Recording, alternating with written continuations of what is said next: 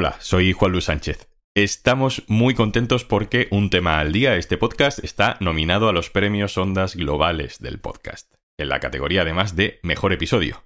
El episodio con el que estamos nominados se llama Seis días de guerra, Diario de una resistencia. Es un capítulo con Oxana, con Igor, a quienes muchos oyentes recordaréis. Os lo dejo enlazado en la descripción de este episodio por si lo queréis volver a escuchar.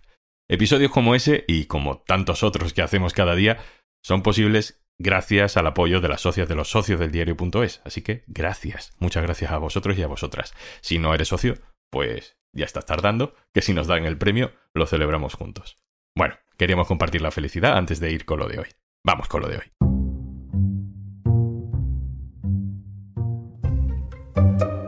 Un hombre aparece un día en las reuniones de colectivos sociales en Barcelona. Ese hombre se integra, se integra mucho, se hace tatuajes, tiene relaciones sexuales con varias mujeres, hace amigos. Ese hombre mentía. Era un policía infiltrado. Soy Juan Luis Sánchez. Hoy en un tema al día, historia de un policía infiltrado.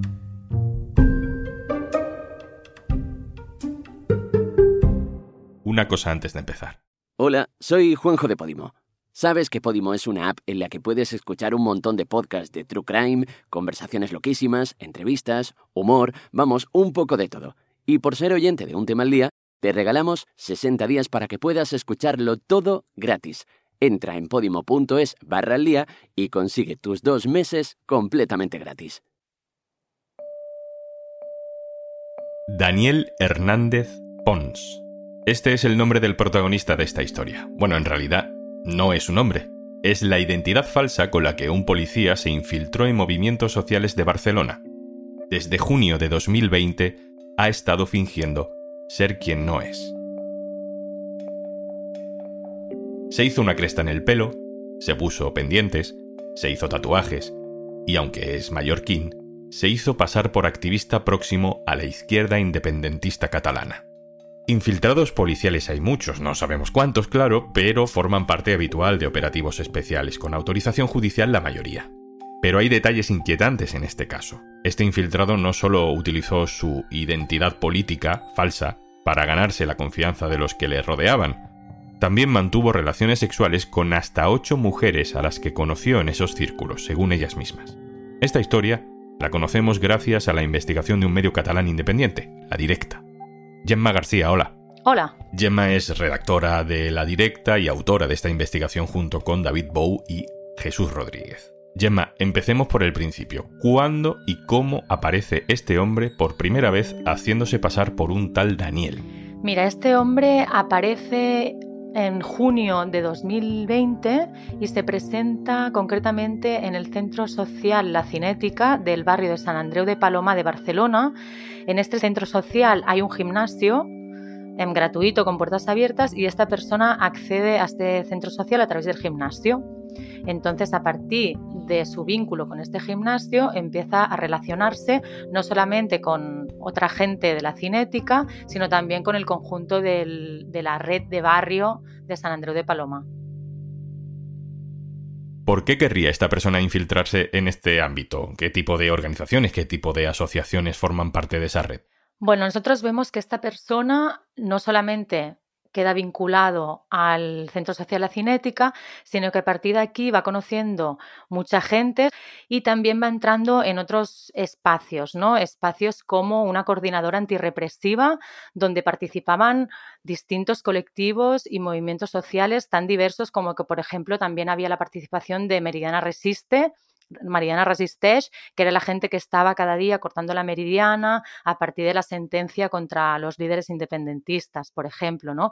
Pero también luego él ha estado presente en desahucios en el barrio donde el movimiento por el derecho a la vivienda está involucrado y había convocado. Por lo tanto, él fue participando de charlas, participando en conciertos, actividades en distintos espacios de la ciudad de Barcelona y no solamente, ¿no? Hasta llegó al País Vasco a Vitoria y finalmente también se le vio participando en algunos espacios de Madrid. ¿Sabemos qué tipo de misión tenía este policía infiltrado? Obviamente desconocemos la misión y es una de las preguntas en el Congreso para el ministro Grande Marlasca y se están pidiendo explicaciones sobre cuál era el objetivo ¿no? de esta infiltración y si había mm, orden judicial, pero sí que vemos que esta persona se acerca a unos espacios ideológicamente bastante amplios y diversos, que es los movimientos sociales y el activismo autónomo de la ciudad de Barcelona. Sí que es verdad que pone un pie en un espacio que podríamos decir de movimiento libertario, teniendo en cuenta que el otro policía infiltrado que destapamos en el mes de junio sí que tuvo un objetivo bastante claro, que fue em, la izquierda independentista. Gemma, ¿qué técnicas utilizaba esta persona para ganarse la confianza de estos grupos? Mira, esta persona tenía una actitud de ligoteo constante, por ejemplo, que era una persona simpática, bromista, abierta, que empezaba a generar muchos vínculos ¿no? con las personas con un perfil político discreto, no, no buscaba la notoriedad em, política, pero sí que estaba muy interesado por los vínculos y las relaciones de las personas de su entorno. Es una persona que mantenía bastantes relaciones, pero con intermitencias. Y también queremos destacar que esta persona ¿no? realizó unos pasos específicos para consolidar su personaje, como por ejemplo esta mutación ¿no? estética, esta mímesis de adaptación estética, ¿no? con el peinado de cresta, con los aros en las orejas, haciéndose un tatuaje con simbología vinculada al anarquismo. O sea que realmente también se fue adaptando, se fue mimetizando con un espacio político. ¿no? Sí que utilizó las relaciones sexoafectivas como estrategia de infiltración, ¿no? Es la conclusión a la que hemos llegado, para, digamos, consolidarse en determinados espacios y también ir llegando más allá, ¿no? E ir creando nuevos vínculos. Que este policía infiltrado tuviera relaciones sexuales con mujeres en el mismo entorno en el que estaba infiltrado, pues en las películas de policías puede ser habitual, pero si te pones en el lugar de las mujeres no tiene tanta gracia. Esas mujeres, por cierto, no están imputadas ni se les acusa ahora mismo de pertenecer a ningún grupo criminal. Lo que sí han hecho cinco de estas mujeres es poner una querella por varios delitos, entre ellos el de abuso sexual. La abogada Laia Serra forma parte del grupo jurídico que las asesora. Le he pedido que nos cuente algunos de sus argumentos. Hola Juanlu. Esta acción jurídica tiene su contexto en distintas prácticas ¿no? llevadas a cabo por el Estado, en concreto en su día la utilización del programario espía Pegasus. Y por lo tanto lo que estamos planteando es un entramado, una línea de continuidad. Y en este caso tenemos cinco querellantes que plantean el delito contra la integridad moral porque estas activistas, eh, como sujetas políticas, han sido sometidas a situación eh, denigrante en el sentido que se las ha deshumanizado, se les ha restado la agencia política, se las ha engañado, se las ha utilizado para llevar a cabo actos que iban en contra de su credo y que además perjudicaban a los colectivos políticos con los que estaban comprometidos y que eran su espacio relacional. Por otro lado, planteamos también eh, el delito continuado de abusos sexuales, por cuanto es evidente que aquí no hubo consentimiento. Para que haya consentimiento sexual mm, tiene que haber un conocimiento fehaciente de quién es la otra persona, qué prácticas sexuales se van a llevar a cabo y sobre todo porque es obvio que si estas mujeres activistas hubieran sabido que este acercamiento personal eh, y estas interacciones sexuales eran un medio para tapar ¿no? una identidad encubierta, nunca hubieran llevado a cabo esta práctica. Aquí saltamos ¿no? al tercer delito objeto de la querella, que es el delito de descubrimiento y revelación de secretos. Nosotras afirmamos, según el marco legal, esto se tiene que delimitar al ámbito del crimen organizado, de la lucha antiterrorista y estos colectivos nada tenían que ver con estas prácticas, con este espacio delictivo. Y además, estas autorizaciones, como decía, no solo se tienen que proyectar hacia una investigación concreta, sino que tienen la exigencia de que se renueven periódicamente, etcétera, etcétera. Y por último, tenemos que tener en consideración que la infiltración de estos agentes eh, facilita la criminalización de las personas que los sostienen, los impulsan, rompe ¿no? los vínculos de confianza, rompe todo este sostenimiento personal eh, que es el que alimenta todos estos espacios colectivos, desmoviliza, genera miedo, genera desconfianza, genera inseguridad y por lo tanto al final se trata de mm, un atentado contra el derecho a la participación política, no solo de estas activistas, sino en general de todos estos espacios políticos. Creo que aquí tenemos que parar un momento porque puede haber gente que nos esté escuchando y piense, bueno, la policía se infiltra en sitios, si es para perseguir delitos, pues es una cosa que se puede hacer, ¿qué problema hay? Le he preguntado a Pedro Águeda, compañero del diario.es que conoce bien cómo funciona la policía, si hay límites en este tipo de actuaciones. Hola Juan Lu. Lo primero que deberíamos saber es si el agente que se ha descubierto en estas tareas de infiltración estaba actuando en el marco de una causa judicial que entendemos secreta, es decir, en funciones de policía judicial y a las órdenes de un juez para esclarecer delitos que o se han cometido o se están cometiendo, o se trata de un policía en labores de información. Si se trata de un agente de, de, información, de la Brigada Provincial de Información, de la Comisaría General de Información de la Policía, ahí no hay una regulación judicial para su trabajo. La Comisaría General de Información se dedica a combatir pues, los fenómenos extremistas con una implicación violenta, como son el terrorismo, pero también otros, como las bandas latinas, los radicales del fútbol. Por tanto, la cuestión ya no sería tanto eh, jurídica o legal como por qué se ha dado tanta trascendencia a un colectivo como el que estaba siendo investigado como para infiltrar a un agente pues del tipo antiterrorista en ese ambiente para captar información. Gemma García, la directa, vuelvo contigo. Vuestra noticia ha generado mucha sorpresa en los entornos donde se movía este policía infiltrado. No, claro, ahora lo que ha pasado es que con perspectiva sí que hay personas que nos pueden contar, hostia, pues ahora con perspectiva sorprende ¿no? Esas intermitencias. O me sorprende em, esa mutación, o nos sorprende que no supiéramos casi nada de su pasado, por ejemplo, ¿no?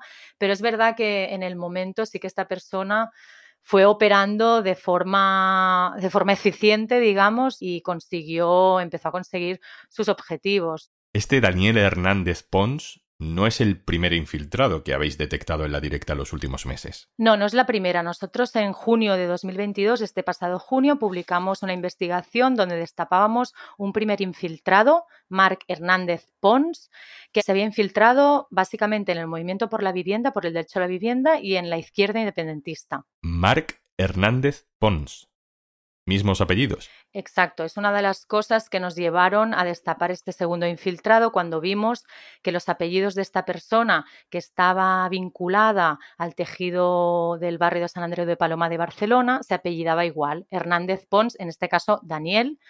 Aquí empezamos a estirar del hilo y a través de algunos errores que cometió él como infiltrado, accedimos a datos abiertos sobre su pasado, su paso por la Escuela de Policía de Ávila y su presente como activista. Lo determinante fue que a través de una prueba pericial pues se determinó que la persona que aparecía en las fotografías de la Escuela de Policía de Ávila y la persona que aparece en las fotografías como activista, sin ningún género de dudas, es la misma persona. ¿Habéis hablado con la policía? ¿Os dan alguna versión? Nosotros llamamos el lunes a primera hora de la mañana, cuando sacamos el reportaje, al Ministerio del Interior. No quisieron hacer declaraciones en relación a la investigación y a este infiltrado. Nos derivaron a la Policía Nacional, con la que contactamos a través de teléfono y por correo, y tampoco nos han respuesto a las preguntas que les formulamos. Gemma, terminamos. Eh, casi cualquier gran movimiento social que se considere importante tiende a creer que tiene policías infiltrados. A veces es cierto, otras veces pues seguramente no. Pero vosotras en la directa conocéis bien este tipo de ámbitos. ¿Tenéis la sensación de que estamos viendo con estos dos casos la punta de un iceberg o, bueno, son casos puntuales que se han pasado de la raya en sus métodos. Sí, a ver, nosotros em, sí que tenemos la sensación, y todo apunta, según las investigaciones que estamos realizando, que se trataría de una operación de introducción de múltiples agentes infiltrados en el activismo, ¿no? y además bajo la tutela de, de este gobierno ¿no? y bajo la tutela jerárquica de Marlaska. Además es que estamos viendo que eh, de momento estos dos infiltrados ya tienen cosas en común, ¿no? La fecha, el periodo de infiltración, por ejemplo, y también su origen. ¿no? Los dos son policías de Mallorca, aunque han estado los dos graduados en la Escuela de Policía de Ávila. Por lo tanto, nosotros seguiremos investigando, pero sí que intuimos que apunta a que pueden haber más agentes infiltrados en el activismo y los movimientos sociales de Barcelona y más allá. Gemma García, periodista de La Directa, muchas gracias por compartir esta historia. Muchas gracias a vosotros.